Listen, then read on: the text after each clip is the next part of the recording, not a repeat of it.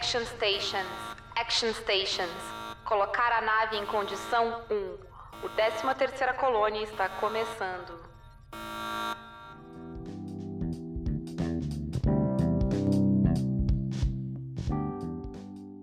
Frack, estamos gravando.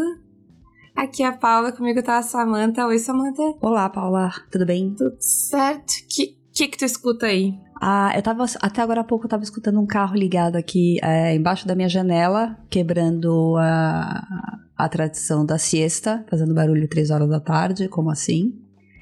Mas eu já fechei a janela e agora não escuto mais nada. É uma boa coisa para vocês saberem que tanto eu quanto a Samantha podíamos estar dormindo, mas nós estamos aqui. Uhum. Que para mim é sábado de manhã e para Samantha é sábado depois do almoço. Sim. Então assim, comprometimento, tá? Sim, sim. Comprometimento. Se vocês me acharem que eu tô assim, se vocês colocarem duas vezes e acharem que ainda não tá rápido o suficiente, é porque é de manhã, gente. Eu sou mais devagar de manhã.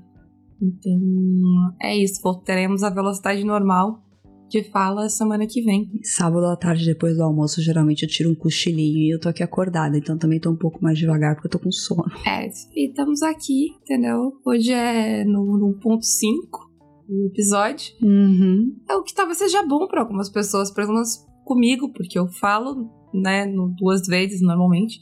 Mais de uma vez já aconteceu de eu estar tá ouvindo áudio meu para conferir alguma coisa ou revisando podcast.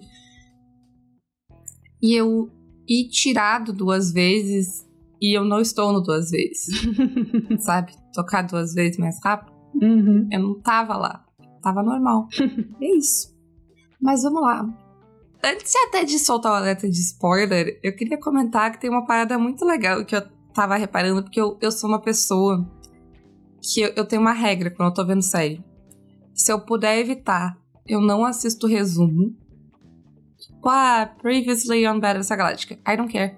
O que eu me lembro, eu me lembro. O que eu não me lembro é trabalho teu me lembrar no episódio. Eu também não, é, eu também não, não vejo. Não me importo.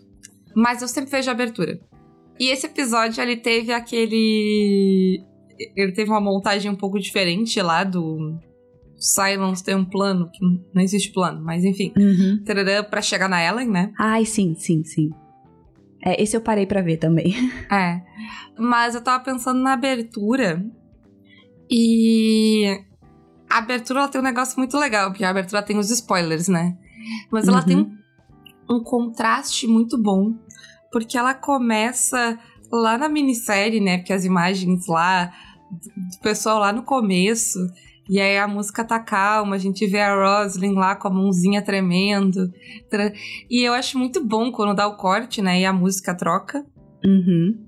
Eu gosto muito da música do, do Bear McCreary, eu tô esperando ele, tipo, mostrar que veio em Rings of Power, inclusive, porque é a trilha dele também, mas por enquanto, para mim, ele só tá imitando a trilha do filme. Mas, voltando, eu acho muito bom, porque daí entra um negócio frenético e tá todo mundo fudido sempre, uhum. tipo.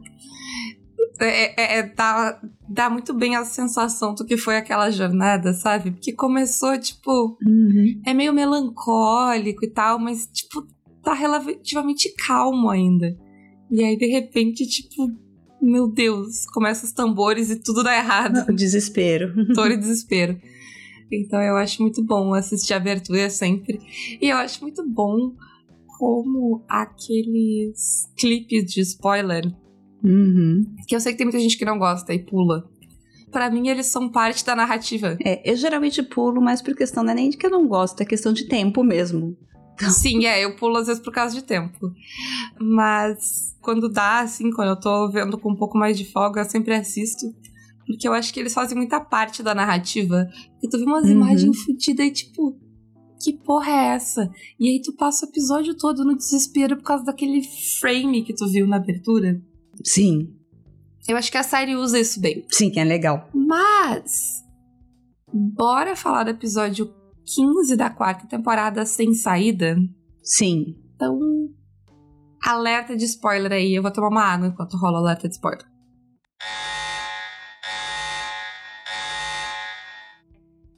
Uma coisa que eu acho muito boa desse episódio é que ele tem uma solução de roteiro muito bem sacada, que é juntar a história do Sam com a história da Ellen, que aconteceu há meses atrás. Sim. Porque elas têm vários paralelos e elas funcionam, porque eu acho que, tipo, seria chato um episódio inteiro para contar só a história da Ellen e um episódio inteiro para contar só a história do Sam.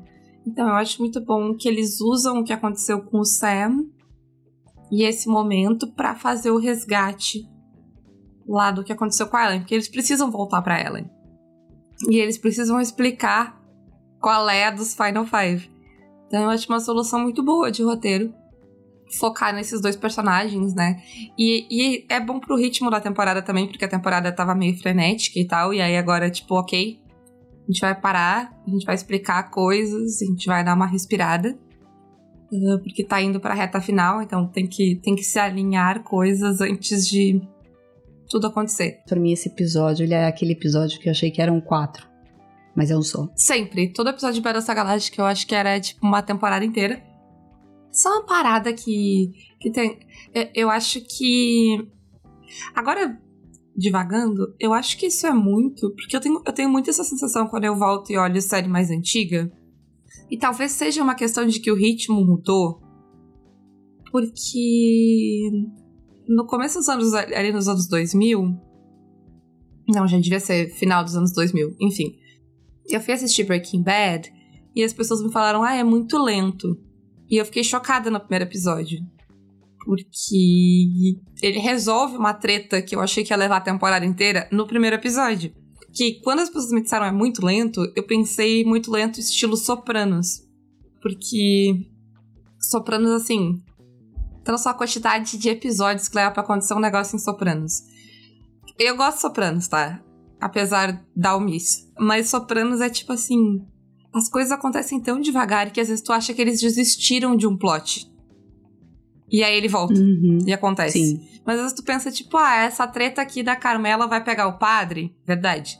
Uhum. Já era. Aí daqui a pouco, tipo, a Carmela vai pegar o padre. E tu tá tipo, nossa, eles voltaram nisso. Realmente. Tava indo devagar.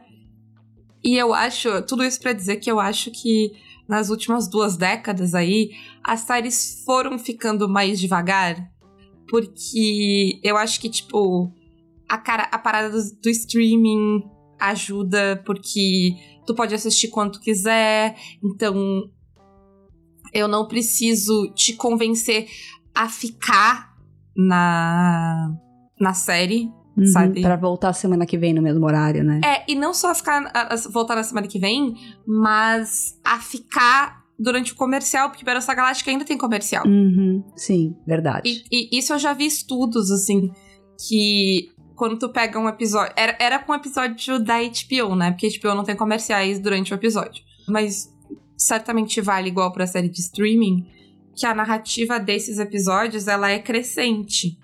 Né? O episódio começa num lugar e as coisas vão. E ele geralmente ele tem um ápice, um clima, um cliffhanger, uma coisa no final, uhum. né? Aquele momento pra, tipo, tu voltar semana que vem. Porque, tipo, eu ainda precisa que tu volte semana que vem. Uhum. Aí, enquanto a série de TV aberta, a série que vai ter comercial, ela tem vários altos e baixos. Porque ela precisa ter alguns picos antes do comercial. Sabe? Ela precisa ter. E se tu olhar, tu vai ver isso em Battlestar Galactica, que tem uns momentos Sim. tipo. Ah! E aí volta, às vezes não aconteceu nada. Era só o momento para te voltar depois do comercial. E eu acho que, tipo, Verdade. tudo isso. E aí, tipo, quando veio, tipo, a Netflix e a ideia de largar a temporada inteira, que eu acho que vai morrer e voltar a ser. Não vai mais existir em breve, porque ela não é boa pros negócios. Mas eu acho que essa ideia de jogar a temporada inteira, ela diminui ainda mais essa ideia de tu ter que ter um, um negócio foda no final de cada episódio. Porque, ok, a Netflix ainda precisa que tu fique pro próximo episódio, mas ela toca o próximo episódio na sequência. Então tem uma certa inércia ali que tu não precisa tanto assim convencer a pessoa a ficar pro próximo, porque ela vê que já tá ali, o episódio vai começar, entendeu? E inclusive, eu já vi gente falando que a Netflix, em particular, às vezes ela tem esse momento no comecinho do próximo episódio porque ela vai acabar, ela vai começar o próximo. E aí. Acontece um negócio que, porra, cara, agora eu quero assistir o próximo episódio, entendeu? Que é mais poderoso do que ser no final do anterior. Porque só no final do anterior, às vezes tu ainda tem a presença de espírito de parar, porque tu, tipo, não, vai ter um episódio inteiro. Não dá. Aí o outro, só que, tipo, quando o episódio já começou, fica, não, agora já comecei, vou ver esse negócio até o fim. E eu acho que nessas mudanças de como a gente consome e tal, a gente mudou um pouco a velocidade das coisas. Eu acho que as coisas não uhum. são mais uhum. tão rápidas. Apesar de que a gente. A percepção. É, a gente ainda não tá acostumado a ver nada na, na velocidade de sopranos, vamos chamar assim, ou velocidade. Pior que a velocidade de soprano. Porque soprano, de vez em quando, alguém toma um tiro. A velocidade de Mad Men. Gente, assim. Eu não sei se tu chegou a ver Mad Men, Samantha. Não, vi uns pedaços só. Eu nunca, nunca, me, nunca me pegou. Nada acontece. Assim, eu, eu não tô dizendo que Mad Men é ruim, tá? Fãs de Mad Men, don't come for me. Sabe? Não não, vem me matar. Porque Mad Men é boa. Mas vamos ser honestos aqui. Não acontece nada. E eu gosto sério que não acontece nada. Eu, go eu gosto de, de, de, The West Wing. As pessoas falam e tocam. Falam e andam. Andam e falam. E é isso. É só walk and talk. É só isso. Nada acontece mais. Uma Mad Men, nada acontece. É tipo um monte de homem falando de coisa de homem e fazendo publicidade. Uhum. E é isso. Então, a gente ainda não tá nessa. Essa velocidade ainda não é o padrão, mas é uma velocidade mais lenta do que essa de TV eh, que tem, tipo, vários plot twists e coisas assim, num, uhum. num único episódio. E eu acho que se tu parar pra pensar aí, se alguém refizesse Battlestar Galáctica hoje em dia, não me escutem, não é pra fazer, deixa assim. Mas se alguém refizesse, eu acho que isso seria mais de um episódio, talvez. Sim, certamente. Pelo menos, não necessariamente o plot, mas a quantidade de informação estaria distribuída em mais de um episódio. Mas bora lá, então, falar do episódio. Além do, do, do paralelo, eu queria, eh, em comentários gerais, eu queria fazer uma reclamação aqui.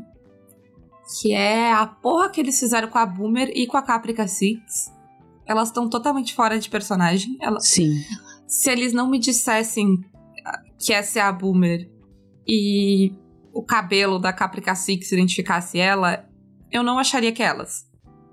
Porque elas estão totalmente fora de personagem, assim. Sim, demais, demais, as duas. A Boomer tá totalmente submissa, que ainda entra na, num, num estereótipo de mulher asiática submissa que. Total. Assim. não, não estou nem entrando no fato de que, tipo, não. É só que, tipo, além de não, não precisava. Da onde veio isso, homem? Que isso, sabe? Porque, assim, for deixar a Samantha falar que, né, aí é teu lugar de fala, mas pra quê? Da onde saiu? Eu não sei, mas uh, é bem ridículo, é bem isso que você falou mesmo. É, ela tá, ela tá, ela... É, não é nem que ela não, ela, ela, ela mudou, ela, ela não tem é, basicamente, ela não tem é, vontade. Né, a palavra acho que não é vontade própria, ela não tem personalidade, assim. É. Tipo, a, a Boomer tá vazia. Exato. Sabe? Exato. Ela é, é um. É uma, sei lá, uma, uma coisa oca, não tem nada dentro ali. Ela só pois faz cara é. feia porque ela tá brava. Exato. E até a cara feia da, da, da, da Ai, esqueci o nome dela. Grace Park. Tá, tá, tá ruim, tá meio canastrona, sabe? Porque tá muito estranho. Tá muito é errado. Não sei. Eu, é, eu acho que ela tá tão confusa quanto a gente sobre o que, que ela tem que fazer. E eu, eu só queria dizer que eu sei de onde vem, tá? Vem do, do, do racismo do, do homem branco. Pois é. E do machismo do homem branco. Quando eles combinam, é foda. Assim, quando, quando sai esse combo do inferno, é foda. Mas assim, a personagem ela tá muito esquisita, porque eu acho que eles deixam ela assim meio vazia, pra ela tá meio robótica, porque o Kevin tá uhum. tipo, ensinando ela a ser uma máquina. A não ter sentimentos. É, mas ela é pra estar tá em conflito. E aí é o meu outro problema. Eles reduzem o conflito inteiro dela ao Chief. Uhum. Ao homem, né? Sempre tá tudo centrado, é tudo no homem. Tudo homem. Tudo no homem. E não me faz sentido, porque a Boomer tinha a relação com todo mundo na Galáctica. O conflito da Boomer é, é muito maior uh, do que o conflito da Atena, por exemplo. Porque a Atena, ela foi pra Galáctica, ela tudo bem que ela tem as memórias e tal, mas assim, a conexão dela é com a família dela. Uhum. A conexão dela com a Galáctica é muito mais de, tipo, respeito e, tipo, lealdade para mim, assim, a impressão que eu tenho. Uhum. Porque. É muito mais de colega de trabalho do que é, qualquer outra coisa. Porque para mim a ideia é que a Galáctica e o serviço e tudo é algo que ela precisou escolher para poder ficar com a família dela. Então ela traiu os Cylons, ela precisou se encaixar no mundo dos humanos. Mas é muito mais necessidade, né? A Boomer foi uma deles.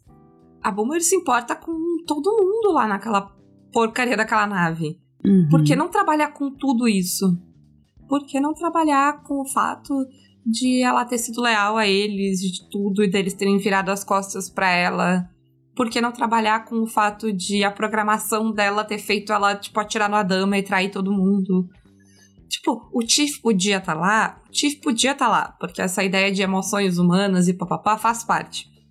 Mas tu não precisa reduzir a vida dela inteira a isso, entendeu? O trau, o único trauma. Fica tudo centrado ali no, no Tiff. É, porque basicamente a narrativa que esse episódio faz é ela trai um modelo, ela, sabe, ela mudou a vida dela inteira por causa de estar tá revoltada com uma coisa que aconteceu. Enfim, eu achei, é, achei, assim, achei uma merda. Pra, pra ser honesto, eu achei uma merda. Não, ficou uma merda, ficou uma merda mesmo. É. E aí a gente tem a Caprica Six, que também tá sem personalidade. Agora ela é esposa do Tai.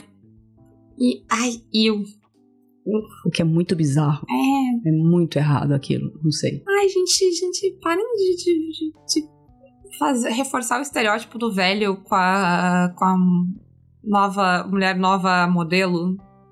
Assim, tu não tem impressão de que as duas coisas é fetiche de homem nojento? Sim.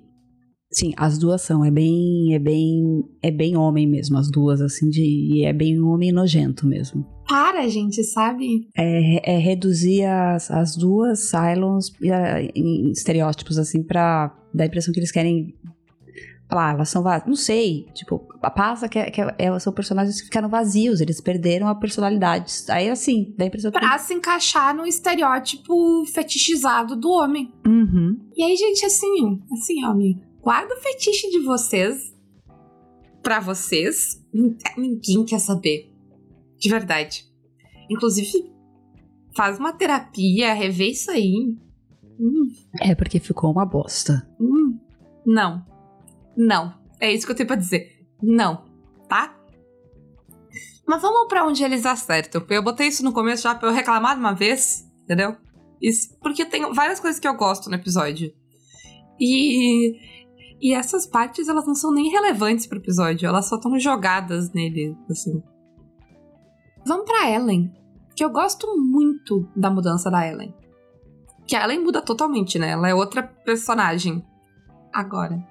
E assim, eu acho muito bom como eles colocam essa mudança logo na primeira cena dela, naquela interação que ele tem com o que ela tem com os Centurions, que é uma interação que eu acho que eu nunca vi ninguém ter com os Centurions. E eu acho que a série faz questão disso. Porque a gente vê o próprio Centurion ter, ter tipo, aquela dificuldade de. Receio, né? Ele tem receio de chegar perto dela. Isso. Não, de, eu acho que de chegar perto e de ajudar ela. Uhum. Porque teria que fazer uma ação delicada ali, né? De estender a mão e. Que eu acho que não é algo que os Centurions estão acostumados a fazer. E ela trata ele com delicadeza, ela pede por favor, ela encoraja. Ela trata ele de uma forma bastante maternal, como ela trata todos os Cylons. Inclusive, ela, o, o né? Ela trata muito como, tipo, a, a criança revoltada. Uhum. É o filho rebelde, é o filho rebelde. Filho rebelde que se revoltou, se voltou contra ela, mas ela tá tentando reconectar e tal. E eu acho que tem uma coisa interessante, que para mim é interessante, que ela fica, ela alterna um pouco entre uma questão bastante maternal, de tratar todos os Cylons como seus filhos, e de e eu acho que ela usa essa ideia maternal para explicar o porquê ela perdoa eles, né? Uhum. Mas ao mesmo tempo, eu acho que dentro dessa questão maternal tem uma questão divina. Porque ela é como. Ela, ela, é, uma, ela é a mãe deles, não no sentido humano, no sentido divino. Sim, ela é, ela é a criadora, ela não é mãe no sentido de. Ela criou eles, assim, sei lá. Sim. E a, é, tem uma parada maternal muito próxima né, à nossa, mas a gente também tem essa parada uh, maternal com muitas figuras divinas, né? É... Uhum. é tipo, sei lá, uma Virgem Maria, Nossa Senhora Aparecida ali. É, e e várias, enfim, várias culturas têm, né, essa ideia de uma deusa mãe, até numa parada mais da terra, uh, mas, enfim, mitologias gregas, uma, todo mundo tem essa, essas uhum. ideias também. E, enfim, uh, nessa ideia de. Eu acho que nessa ideia divina também daí vai entrar essa parada de que ela parece estar meio que acima de tudo. Uhum. Ela perdoa tudo que aconteceu, ela perdoa o Kevin, e ela perdoa o Cavill numa parada meio que tipo. Uh, eu acho que ela assume para si os, os erros do Cavill.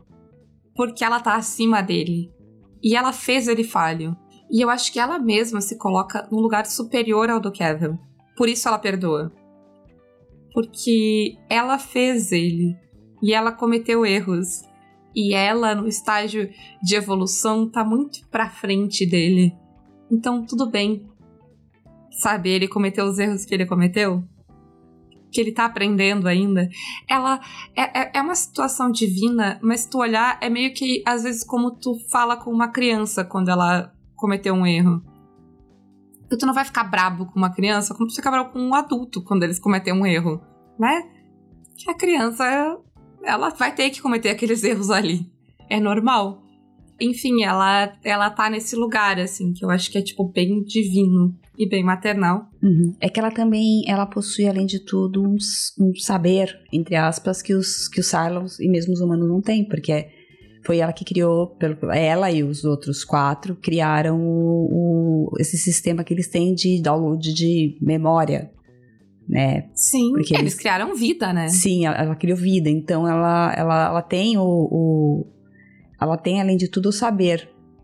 Assim, sabe? Ela é, é, é divina até nesse sentido. Ela sabe muita coisa que as outras pessoas não sabem. Sabe? Ela, ela viveu muito tempo viveu. também, né? Uhum. E ela tem todas as memórias dela. Porque todos eles viveram muito tempo, todos os cinco, mas. Uh, o Sam agora tem parcialmente as memórias, mas os outros não têm. Ela tem. Uhum, eles sim. falam ali que eles viajaram sem saltar. Eles viveram séculos, assim. Então, ela, ela fala com essa calma, né? Com a calma de quem viveu muito tempo. De quem não precisa resolver as coisas imediatamente. Uhum. Um beijo pra, pra, pra Galadriel em Rings of Power. Dois mil anos e tá aí, desesperada, correndo o mundo para fazer um negócio. Desde quando o Elf faz coisas. Elf procrastina, gente. Mas enfim, até o Tai ela perdoa. Que, né, a. Ela não parece ter nenhum rancor ao que aconteceu. A Boomer fala com ela de tipo. Ah, nossa, deve ter sido horrível e tal. E ela, ah, ele fez o que ele achou que ele tinha que fazer. Ele fez o que ele achou que era certo. E isso é tudo que alguém pode fazer que também me parece ser ela racionalizando o que ela fez, né? Ela fez o que ela achou que era certo. Porque ela deu ressurreição, ela deu os skin jobs pro, pros Centurions. Porque ela achou que era o certo. E eu acho que até ela racionalizando que, tipo, ah, eu fiz o que eu achei que era certo naquela é, hora, não adianta eu me remoer nisso agora. Que é também um pensamento meio divino de não duvidar de si mesmo. Uh, nós humanos e a nossa crise de ansiedade, a gente duvida da gente o tempo inteiro. E aí, a gente tem, nessa de ela né, achar que estava certo e tal, a gente tem a explicação de que eles chegaram lá para impedir, né? Para impedir a guerra, né? Pra, de acontecer, o ciclo de uhum. se repetir. Chegaram tarde demais, porque eles tiveram que uh, viajar do jeito mais longo. E mas eles descobriram que os Centurions acreditavam em um único Deus, que é uma parada que linka com Caprica, eu vou falar disso nos spoilers se der tempo. mas que para eles isso mudava tudo, porque eles acreditavam nesse Deus, eles acreditavam. Eu, a impressão que eu tenho é que a ideia de eles terem esse único Deus e acreditarem eh, nesse Deus que é o Deus cristão, que acredita uhum. em amor e perdão e pipipi. Acabei de reduzir, né, todo o cristianismo a tarará e pipipi, mas sume. Ah, todo mundo conhece o cristianismo que tá ouvindo a gente, vocês é, sabem. Pipipi, a gente não precisa sabe. explicar. É, querendo ou não, você sabe. Mas que isso tornaria eles humanos, o que é uma visão muito ocidental da vida, ligar o cristianismo à humanidade, mas uhum. vou deixar passar, tá? Vou só deixar, fica aí um, uma nota, sabe? Tipo um aviso. Por hora vamos deixar passar. Mas que isso daria alguma humanidade para eles e tal, e aí uh, talvez o ciclo fosse quebrado por isso. E aí a gente tem o filho rebelde dela, Kevin. O, o adolescente, o adolescente rebelde. É, e faz sentido ele ser um adolescente, Nossa, porque ele, ele em é termos um evolutivos, é. em termos evolutivos ele é um adolescente. Ele tá entendendo a existência dele ainda. Porque a gente tem que pensar na, na vida dos Cylons, na temporalidade dos Cylons não como a nossa, né? Uh, só, e, e, com o agravante de que agora ela é. E aí a gente tem o Kevin realmente não sabendo como lidar. O que faz muito sentido com uma ideia de adolescente, porque Sim. é uma ideia de que as coisas estão mudando. E se tu pensar na, na vida adulta como a temporalidade, né? Como tu entender. Que é meio que quando tu entende que, tipo, ok, agora é isso, não é? Agora eu faço minhas coisas e depois eu vou morrer. Porque a gente tem, tipo, tem essa ideia de todo aniversário tem uma ideia de morte, porque, tipo, né, quanto mais velhos a gente tá, mais perto do fim a gente tá. Uh, envelhecer, tipo, a ideia de envelhecer tá ligado com o nosso medo de morrer. É por isso que a gente não gosta de envelhecer, porque a gente se lembra que a gente é mortal. E o Kevin agora é obrigado a se lembrar que ele é mortal, né? Uhum. E eu acho que ele não tá lidando muito bem.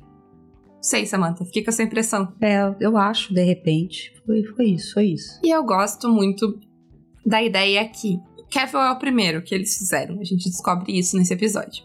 E por ele ser o primeiro que eles fizeram, ele é o mais imperfeito de todos. Porque, né, ele é o protótipo. Só que ele ser o primeiro de todos e o protótipo, um dos defeitos dele é rejeitar quem ele é, né? Ele ainda quer ser uma máquina. Ele ainda ele não tem a vontade de ser humano que os outros têm. É, a, a, ele não se vê como um humano como os outros veem. E tu pode pensar nisso como eles aperfeiçoando, né, o modelo. Só que, para mim, essa ideia, essa, essa revolta dele essa vontade dele de não ser humano faz dele o mais humano de todos eles. Porque, como a própria Ellen coloca, ele age com ódio e vingança. Uhum. Ele, ele acha que ele é o mais racional dos Cylons, mas ele é o mais passional de todos. Numa, num plot twist muito hominho, porque o homem gosta de, de dizer que ele é mais lógico e frio e nós, né, somos passionais. Mas isso só existe porque eles conseguiram se convencer e convencer parte de, do mundo de que raiva não é uma emoção. Porque eu acho muito bonito vocês aí dando soquinho na parede, me dizendo que vocês são centrados, calmos e sensatos. Uhum. Extremamente lógicos. Lógicos. Gente, lógica não quebra os dedinhos da mão dando soco na parede.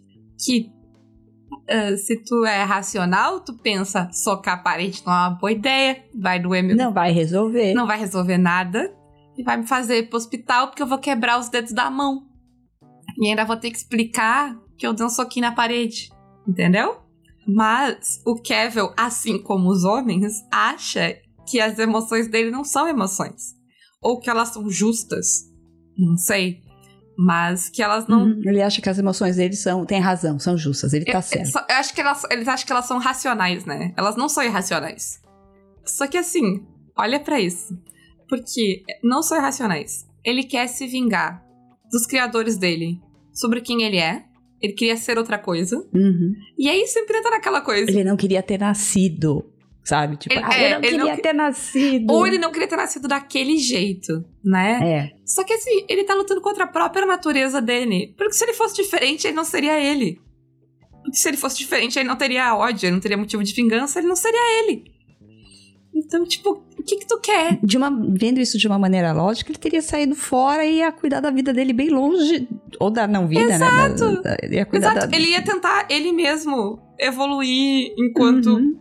Sei lá, em outra galáxia. Ele ia embora. É, vai trabalhar medicina Asylum aí pra fazer, sabe, vai, vai criar o teu próprio mundo cyberpunk, que tu pode fazer, trocar tuas partes toda por coisas mais foda. Sim, ele tá aí reclamando que, que não pode que não pode aproveitar é, na sua máxima o como é que chama o nome? O universo em si. A supernova, a supernova ele fala. É, a supernova, por exemplo. Ele fala da supernova, mas ele não consegue aproveitar o universo, Uhum. sendo que ele tá mais preocupado em vingança do que, né, sair de rolê pelo Em ver qualquer coisa. é, em É. ver, sair de rolê pelo universo, enfim, né? Exato. Se ele tivesse saído de rolê pelo universo, ele ainda tinha ressurreição. Uhum. E outra coisa, mas além disso, porque ele se vingar da, da Ellen, da- ainda tem uma questão pessoal, né? É com ele. Ele quer se vingar dos humanos que são os criadores dos ancestrais deles, que são os Uhum. Centurions. Não tem nem a ver com ele. Ele nem trata bem os Centurions. Ele nem enxerga.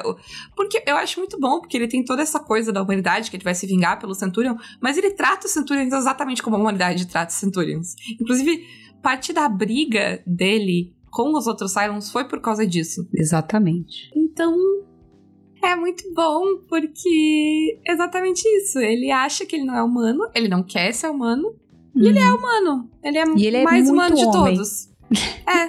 Ele não é só humano, ele é, ele é muito homem. E ele se vê como essa criatura perfeita, máquina, tararã, que ele é muito falho. Ele é o mais falho Uhum. de todos os Cylons ali.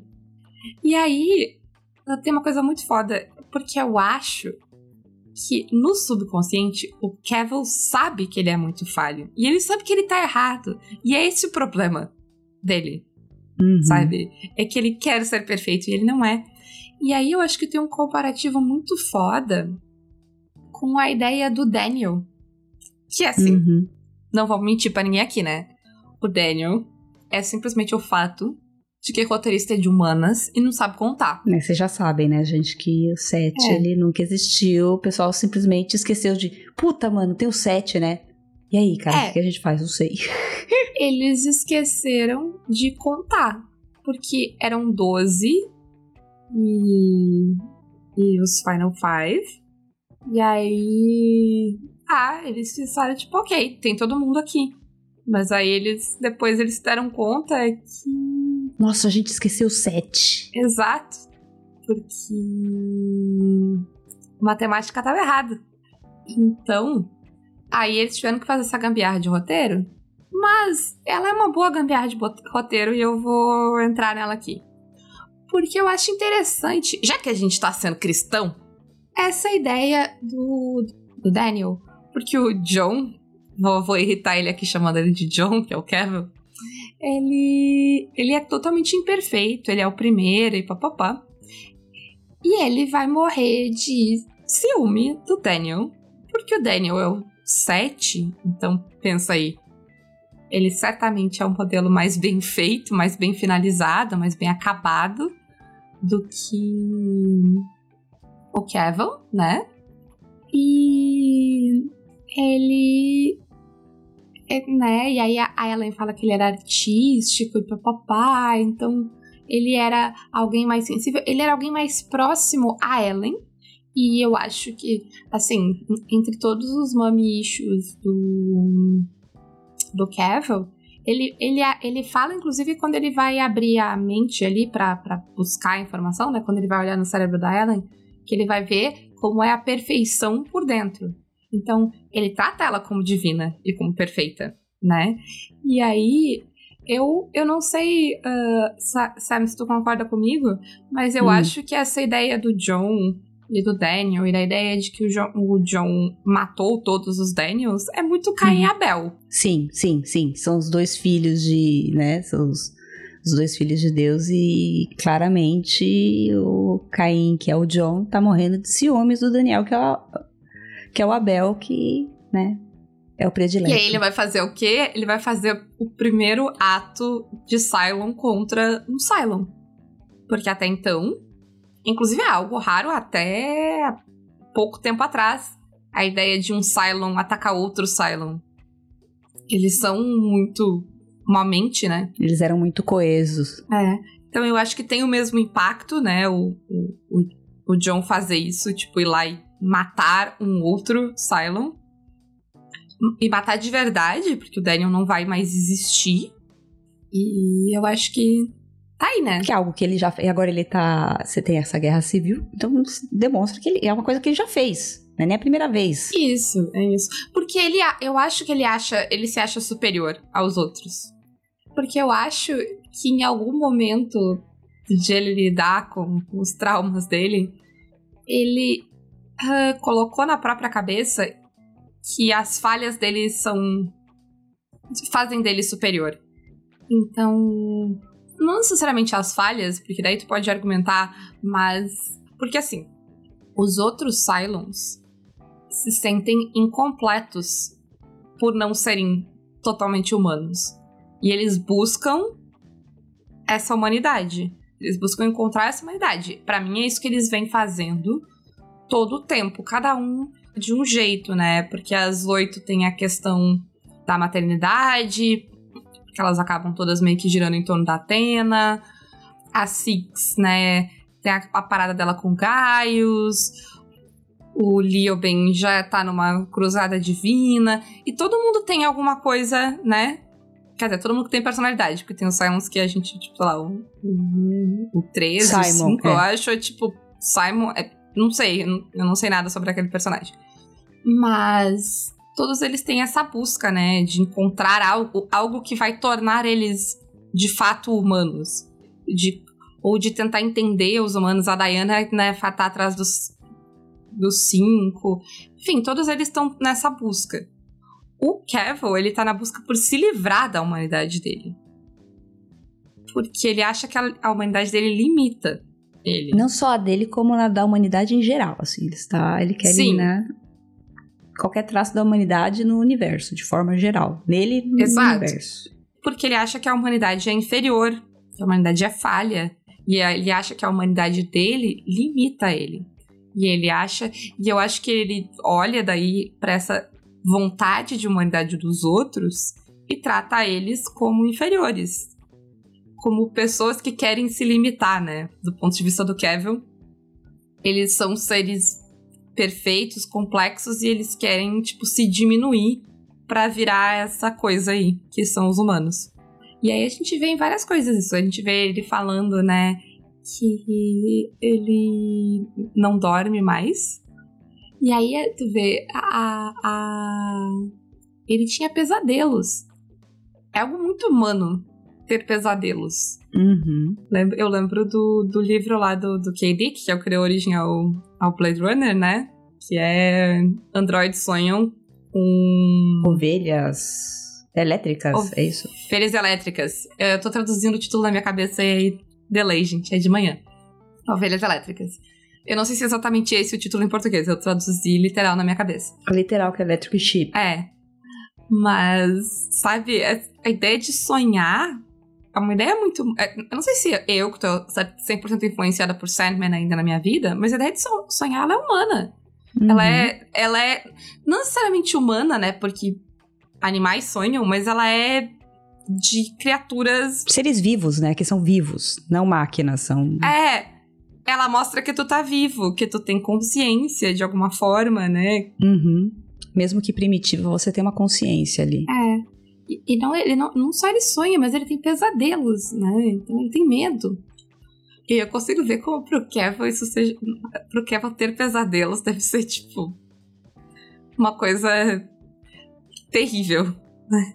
E aí ele, a gente fala dele comentando sobre assistir a Supernova e ver quase bolas gelatinosas, que é uma, é uma frase que eu sempre me lembro do uhum. Kevin. É muito marcante aquela cena da, da série, assim, eu me lembrava ela... Desse episódio, ela é uma das cenas marcantes que, que ficou, assim, na minha memória, assim, quase que perfeita, sabe? Sim.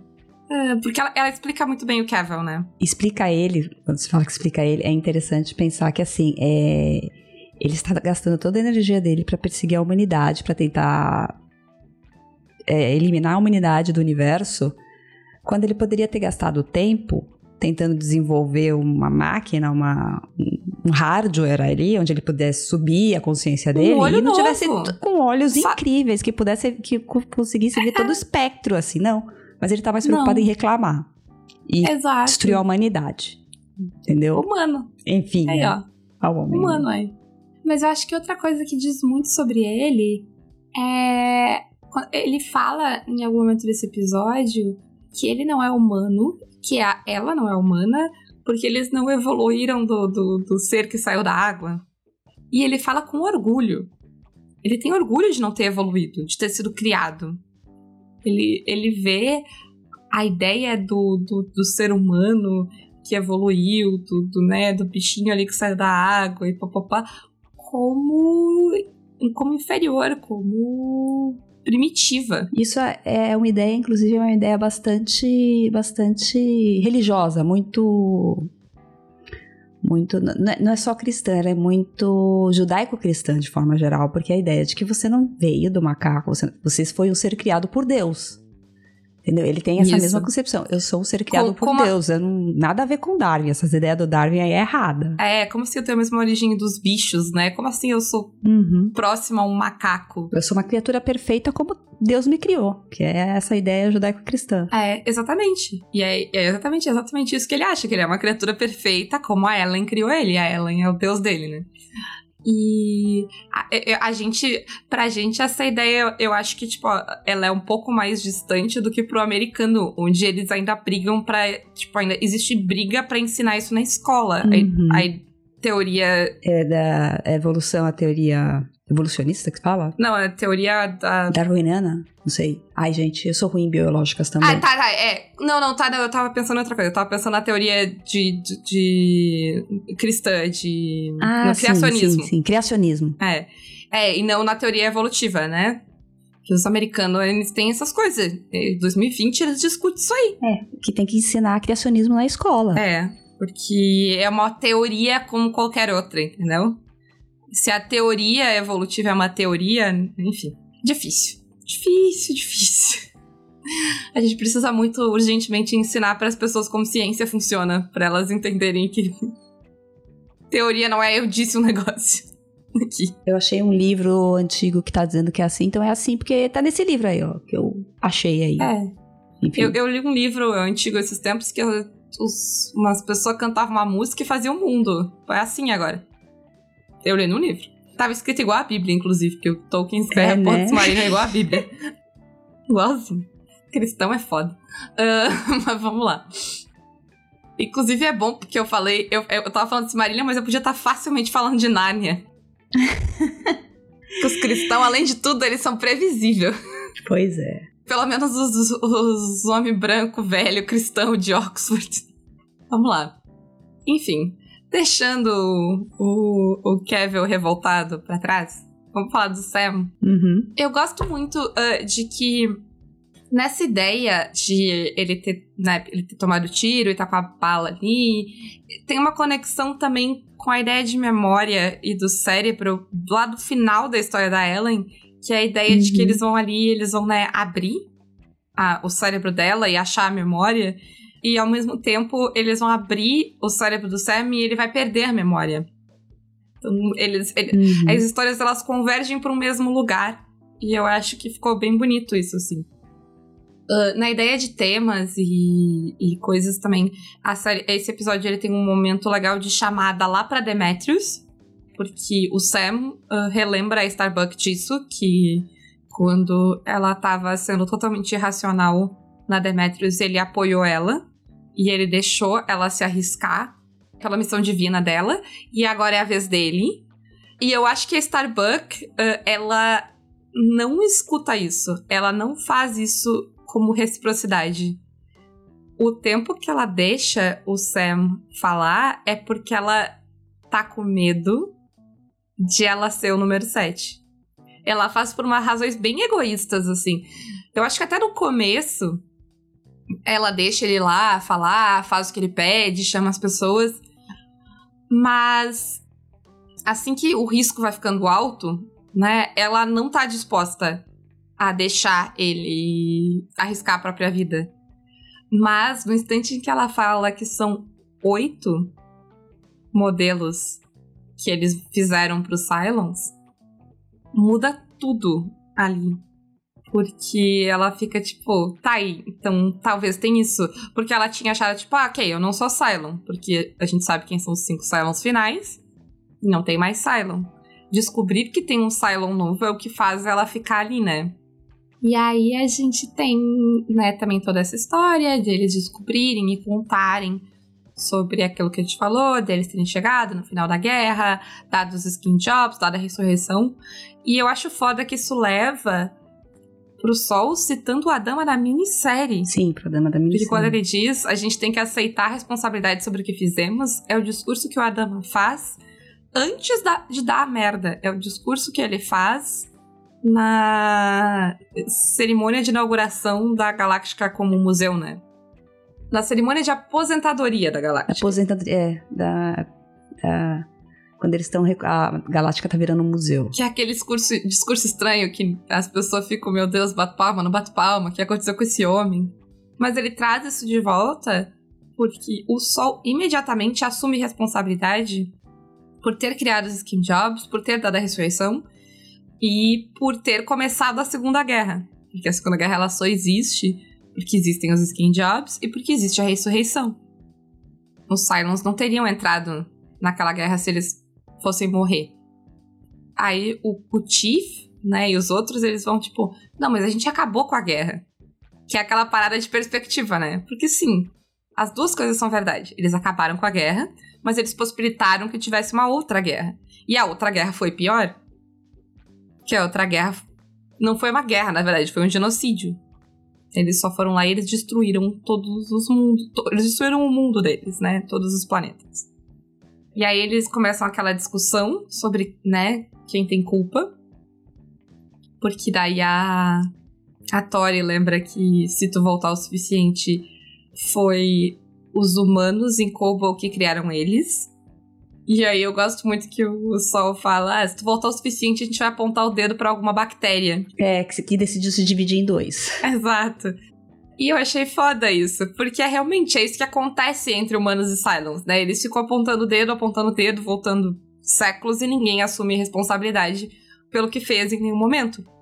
E o Sol meio que quebra isso. Ele fala: não. Talvez a gente possa dividir a culpa com os humanos, mas a gente tem culpa. A gente precisa assumir responsabilidade sobre o que fizemos. Olha aí, uhum. quem diria que o Sol ia ser a pessoa que ia dizer isso? E aí a gente entra nessa ideia de ciclo. Se tu não admite o teu erro, tu não tem como melhorar o teu erro. Porque primeiro tu tem que assumir que é um erro para depois tentar corrigir aquele erro, né? Mas tu precisa enxergar o teu erro. E aí é o ciclo ali continua porque ninguém quer olhar para os seus erros, né? Ninguém quer uhum. melhorar, ninguém quer fazer o trabalho. Não. Uh -uh. E aí a gente vai pro ciclo, então. Eu acho que tem algumas coisas interessantes no ciclo.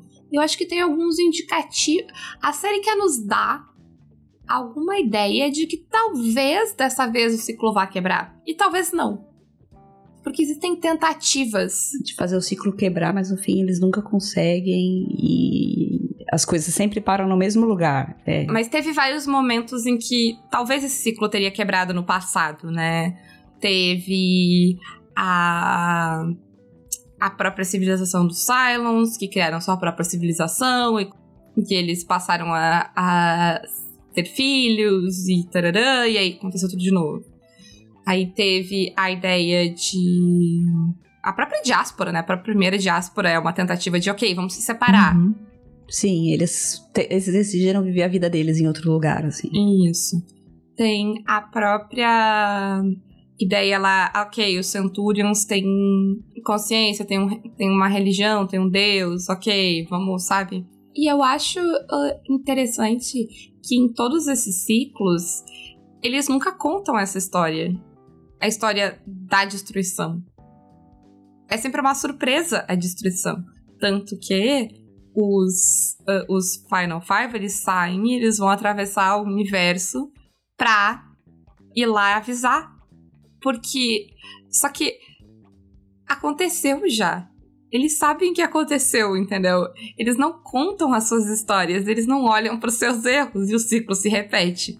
E aí, eles esquecem, né, a sua história e o ciclo se repete, que é, uma, é um fato que a gente vive também, né? A gente esquece a nossa história e ela se repete. Enfim, e a gente tem algumas ideias novas aqui de talvez um novo ciclo, né? Talvez, que talvez esteja rolando um recomeço. A gente tem. A, a gente começa com aquela imagem, né, da sala do conselho ali no Colonial One.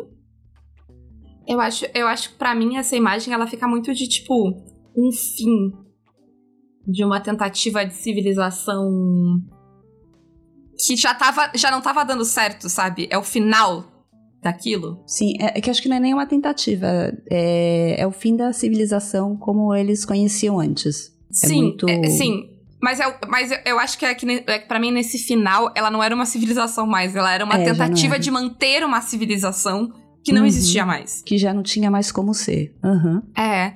E agora, para mim, ela acabou de fato com o que o, o Zarek faz uh, no episódio anterior, acabou a civilização.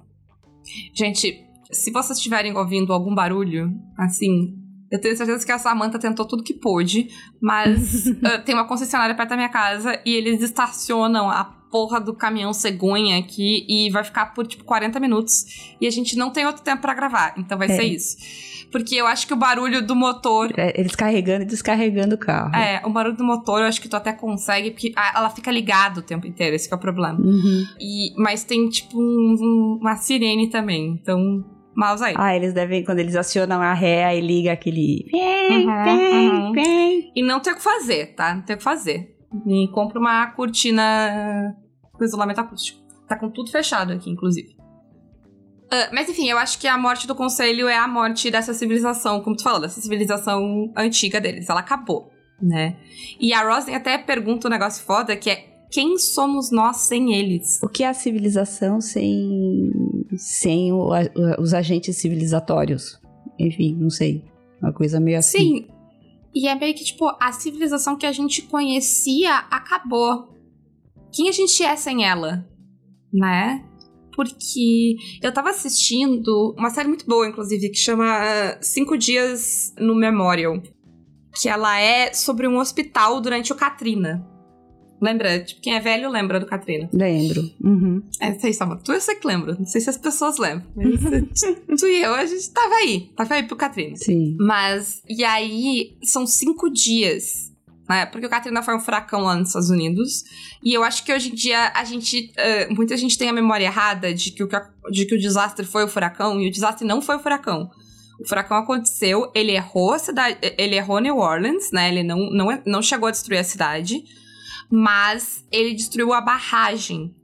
Ou ele enfraqueceu uhum. a barragem, enfim. A, a questão é que nos dias que seguiram Uh, tipo, logo após o Katrina, a barragem rompeu e ela alagou a cidade inteira. Ficou tudo alagado. Tipo, uma enchentona é, gigante. É, tipo, aconteceu aqui também, né? E, e como aconteceu aqui, o governo demorou muito tempo para agir e para resolver a situação, né? Para dar ajuda. E eles ficaram ilhados nas suas casas eu lembro das imagens, né, das pessoas em cima do telhado, porque a casa inteira tava debaixo d'água. Uhum. Que quando a gente fala que alagou, alagou, a cidade inteira ficou embaixo d'água. O hospital não fica, obviamente, inteiro embaixo d'água, porque ele é um prédio maior, mas ele fica ilhado, ele vira uma... É, teve, teve algumas regiões de, de New Orleans que a água não chegou. Eu sei que eu trabalhava com uma, com uma americana que morava...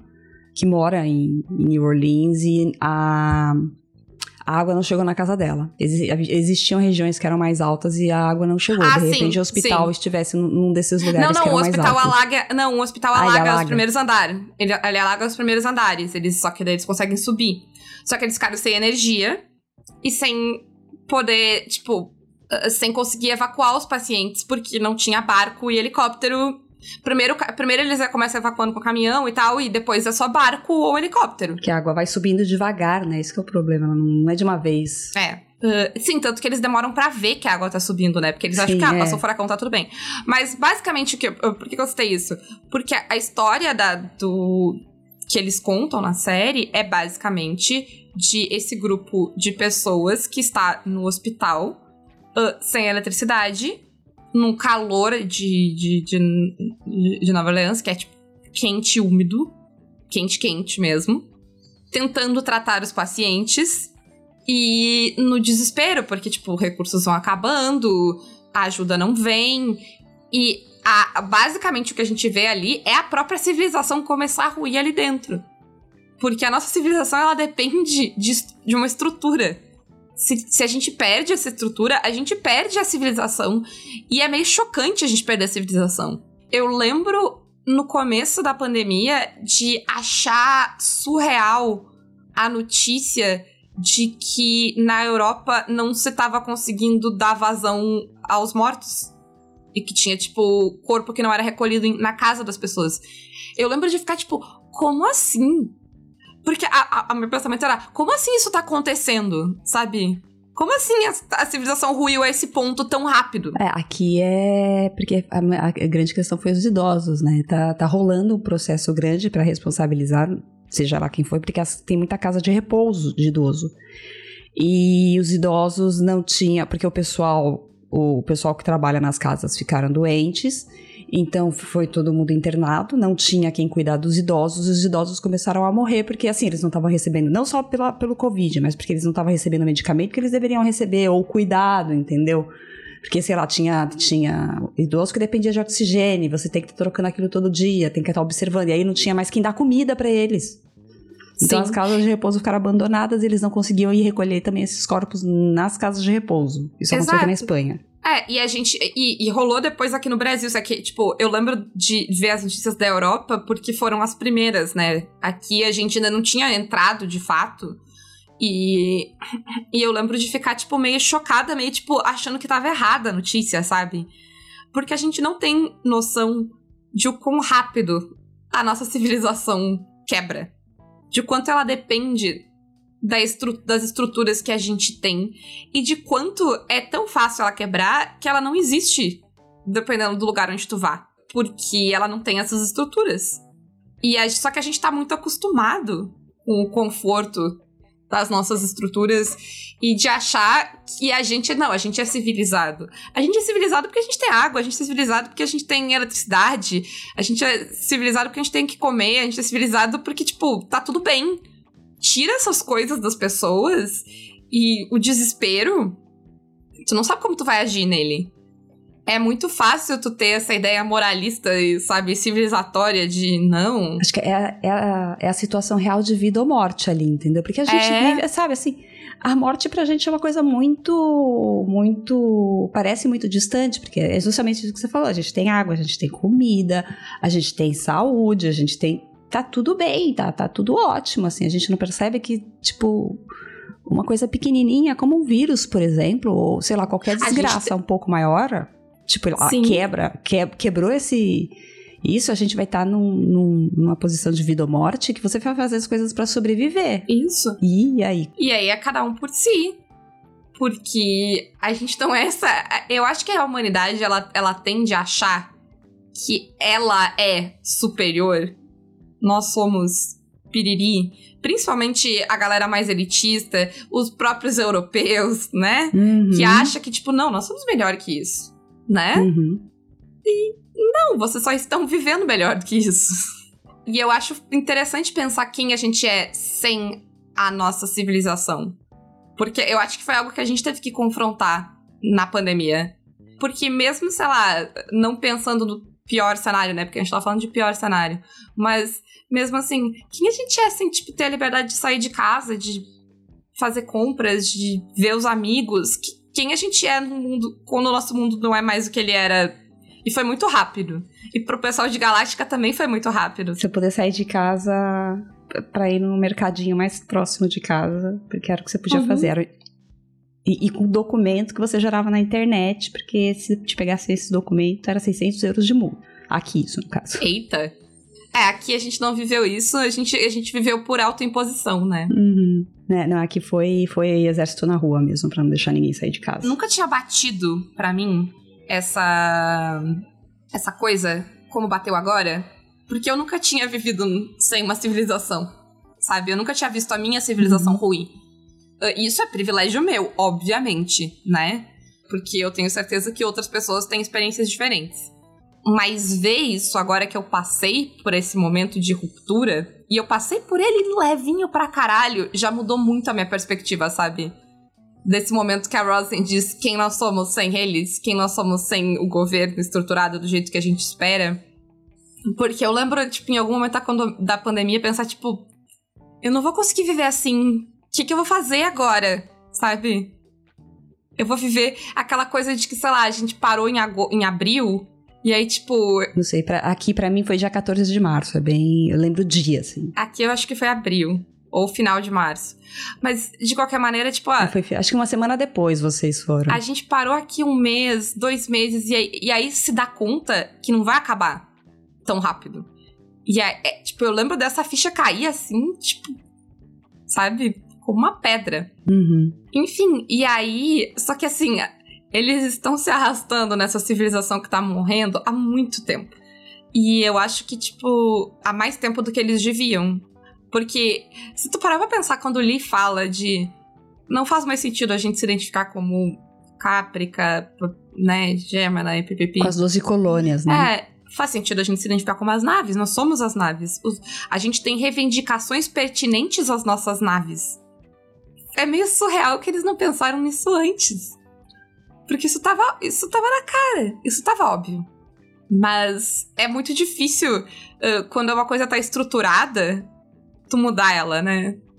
Tu identificar que ela não faz mais sentido e tal. É que você acha que em determinado momento as coisas vão voltar ao normal, vai todo mundo voltar para as 12 colônias e a vida vai seguir adiante. E não vai. Exato, exato né? É aquela ideia de, não, a gente vai. Isso aqui é temporário, isso aqui é temporário. Uhum. Que a gente teve no começo da, da pandemia também, né? Não, é temporário, é temporário. Daqui a pouco, tipo, é temporário, caralho. Tu tem Ficou que dar um jeito de, de fazer funcionar agora, porque não é temporário. Né? Tu tem que resolver. E, e, e muitas coisas a gente não resolveu coisas na temporada, né? Teve coisas que a gente só, tipo, negligenciou por dois anos e foda-se. Uhum. Como a Roslyn e o Adama fizeram em Galáctica. E aí a gente tem uh, essa ideia, né, do Lee de começar um governo novo organizando eles pelas naves, aceitando que isso vai ser menos temporário do que eles gostariam, pelo menos. Aí a gente tem a, a fazendo a transição pro Lee, que eu também acho que tem a ver com essa quebra de ciclo, porque a Roslin é a presidente da civilização antiga e o Lee vai ser da nova. E Nepotismos à parte, eu acho que a Rosin tá certa quando ela diz que o Lee sempre foi a pessoa certa para isso. E aí, eu vou chamar que eu disse lá no começo, eu acho que, tipo, lá na primeira temporada, uhum. que o Lee, ele tá servindo as pessoas, desde o começo. O Lee serve as pessoas, ele serve o que ele acha que é certo.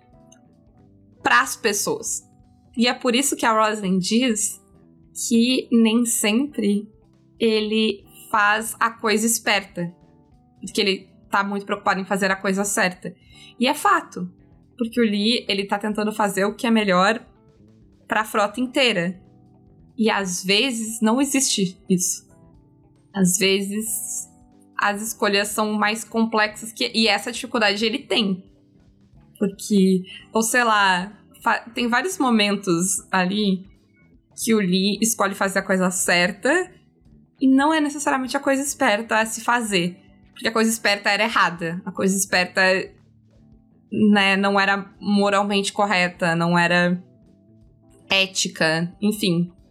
Mas eu acho que o Lee realmente é talvez uma pessoa melhor que a Roslyn para liderar eles. Sim, sim. Aí tem o Tiff e o Adama e eles eles entram numa parada de que nada mudou, porque ah, o Chief uh, tá ali, né? Ah, uh, ele chama a dama de Sir, o Adama chama ele de Chief.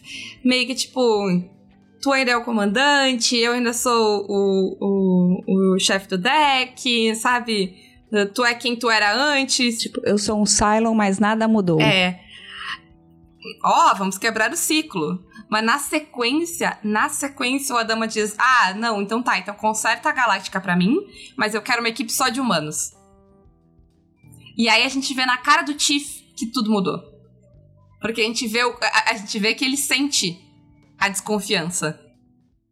Aí a gente tem, nessa parada de troca de ciclo, a Galáctica vai sobreviver virando um Cylon, né? Virando uma nave Cylon, porque ela vai ter aquela meleca, aquela skin de nave Cylon. Uhum. Ah, é. A, a, a, cena que o, que o Tiff mostra, assim, aquilo também é outra cena que pra mim foi muito marcante. Porque fala, ai, tadinha da nave. Sim, aquele, Deu aquela, aquele raio-x, né, que a gente vê ela toda, uhum, toda nossa. ferrada. E aí depois tem a cena do Adama vendo, né, ela ali rachada uhum, na Rachada dentro na cabine da, da cabine dele. É. E aí, a, a, eles falam também sobre uma parada de que a, não é que a Galáctica não deveria aguentar tudo aquilo, mas é que além de a Galáctica ser velha, tem desvio de verba aí e economia para fazer. E ela passou por muitas situações extremas, é, que o Tiff ali mesmo ele menciona. A nave entrou, ela entrou em. Ela, ela, ela entrou, na, na atmosfera. atmosfera, então ela. Ela nunca deveria ter feito isso, é. né? Enfim, e aí a Galáctica vai sobreviver usando tecnologia Cylon e usando tecnologia orgânica Cylon, né? O que quer dizer que a uhum. Galáctica em si vai virar uma coisa orgânica. Uh, eu acho que isso é uma parada de. Eu acho que isso é uma parada de quebra de ciclo interessante. É simbólico, né? Pra mostrar que um não sobrevive sem o outro. Pra mostrar uma união, né? É. E a gente tem também a Boomer uh, voltando a ter personalidade e decidindo que vai perdoar a, a Ellen, né? E sair com ela, uh, provavelmente tentando achar os outros, né? E aí a gente termina esse episódio com o Sam uh, não respondendo, né? Ali. E. Bom, aí spoilers, né? Então, Espero que não tenha tido muito barulho para vocês, que esteja tudo bem. Uh, se não, desculpa, gente. Eu odeio muito essa concessionária que estaciona a porcaria da cegonha deles na minha rua todo, tipo, uma vez por dia, inferno. Reclame com a Renault, manda lá carta de reclamação. E lembrem de seguir a sua terceira colônia. De, se vocês não estão ouvindo nada, lembrem de elogiar a Samantha, tá? Que ela deve ter passado trabalho para isso. Lembrem de elogiar nós duas, porque sábado e a gente tá aqui. E compartilhem, deem seu review. Só se não deu review, hoje é um bom momento para fazer, tá? E um beijo para todos vocês e até semana que vem. Então, tchau. Vamos pro spoiler? Solta aí a letra de spoiler. Agora, agora que a paralela é de spoiler, o negócio tá fazendo sirene? Não tá. Não tá. Uhum. Sabe? É hipocrisia. Eu queria comentar duas coisinhas rapidinhas no spoiler. Eu não, eu não sei se tu tem alguma coisa também, Sam. A primeira é que a gente tem um foreshadowing uh, do que vai rolar com o Sam logo no começo, que ele tá falando aquelas coisas meio insanas ali. Que é porque ele vai virar um, um. Ele vai ficar tipo um hybrid, né? E a gente tem ele 100% ali, ele tá ali falando. É, ele tá falando como se ele fosse um, um, um hybrid no começo. É, ele fala. Uh, among, uh, among bright stars, I'm lost. Forgotten uhum. Colony, tarará. ele tá 100% nessa, nessa vibe, né? Falando sobre estar perdido nas estrelas e da colônia esquecida e pipipi. Que, é, que sim, algumas coisas fazem sentido, tu consegue encaixar né? Porque, sei lá, eu estou perdido nas estrelas, a colônia esquecida, ele tá falando da fuga deles de, da Terra, né? Mas é, eu acho um bom foreshadowing, assim, do que vai rolar. Uhum. E eu, eu só queria perguntar se alguém aí viu Caprica e lembra, porque eu lembro que vagamente a história do do que aconteceu, dessa história dos do Centurions terem religião, tem a ver com a protagonista de Caprica, com a Zoe, porque ela. Porque Caprica é um negócio que ela faz uma realidade, tipo, uma versão dela. Baseada em tudo que ela, tipo, baseada no movimento dela na internet. E ela cria essa versão dela. Tipo aquele episódio de Black Mirror, primeiro episódio da segunda temporada. Uh, só que menos catastrófico, porque a versão dela é ela mesma. E ela morre depois, então fica só essa versão dela. E o que acaba acontecendo é que.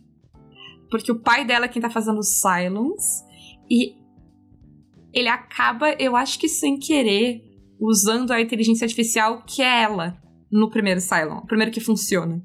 Que ele não tá conseguindo fazer a inteligência artificial funcionar. E aí ela funciona com a Zoe. E eu lembro disso porque é a única cena que eu me lembro, e eu acho que eu já contei ela aqui. Eu já contei aqui a cena do cachorro? Sim, já, já contou. É, então, que é a cena do cachorro, que é ele tentando provar que ela não tá, que aí ele, ele manda ela tirar no cachorro. E aí ela tira, e aí ele fica tipo, ah, ok, não é ela. E ela fica tipo, ah, eu sou um robô, eu sabia que não tinha bala na arma. E aí, tipo, que ela não mata o cachorro, só, ela só atira no cachorro.